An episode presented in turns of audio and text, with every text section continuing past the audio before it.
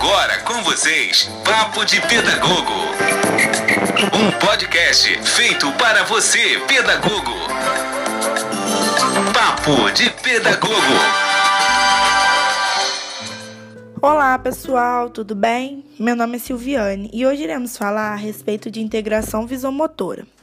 A integração visomotora é uma habilidade composta pela capacidade de observar e reconhecer, permitindo que a criança processe e controle os movimentos sobre as informações em base do que está sendo visto.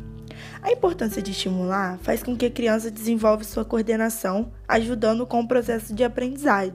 E isso utiliza um importante sistema relacionado ao processo visual e o sensor motor. Você está ouvindo Papo de Pedagogo. Algumas atividades que estimulam a integração visomotora são a de jogar e acertar alvo, ligar pontos em desenhos, escrever, colorir, peças de monta, amarrar, recortar e movimentos de abrir e fechar.